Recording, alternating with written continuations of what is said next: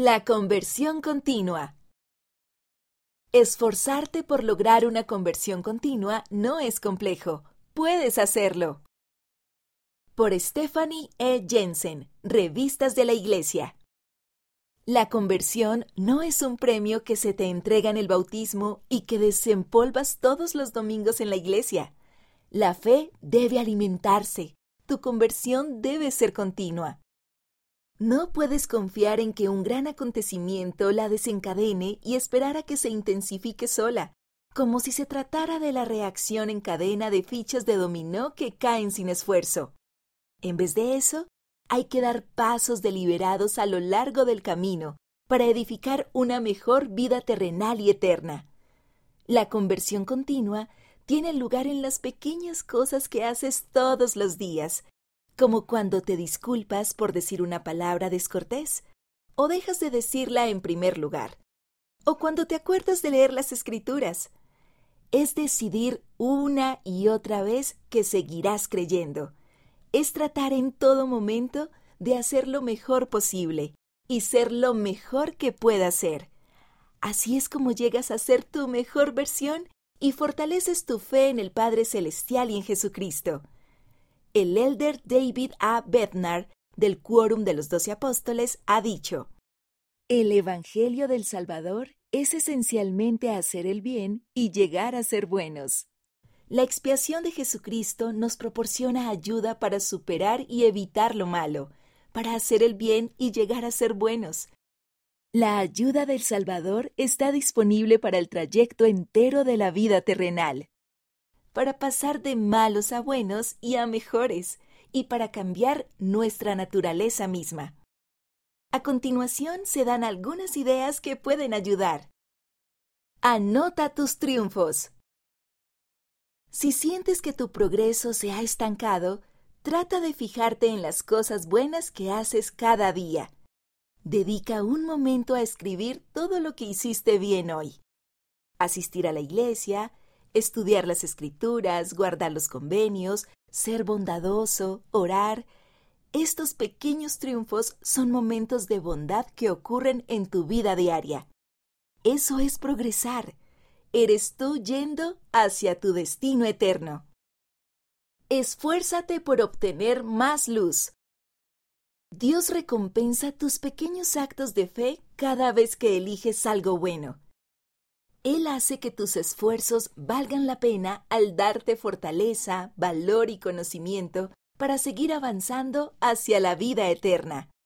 El elder Neil L. Anderson del Quórum de los Doce Apóstoles ha dicho, A lo largo de los años tomamos estos importantes pasos espirituales una y otra vez.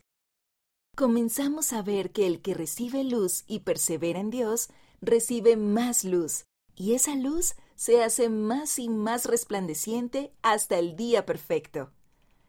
Nuestras preguntas y dudas se resuelven o dejan de preocuparnos. Nuestra fe llega a ser sencilla y pura. A medida que te conviertes más al Evangelio, llegas a ser mejor de lo que solías ser. Aprendes lo que significa ser una buena persona y de lo que eres capaz. El Espíritu Santo te enseña conforme te esfuerzas por mejorar. Al recibir más luz, llegas a ser más semejante a Dios y a Jesucristo, que son pacientes, compasivos, amorosos, sabios, bondadosos y dispuestos a perdonar. En resumen, te acercas más a la perfección. Desarrolla buenos hábitos. Piensa en cómo creas un hábito.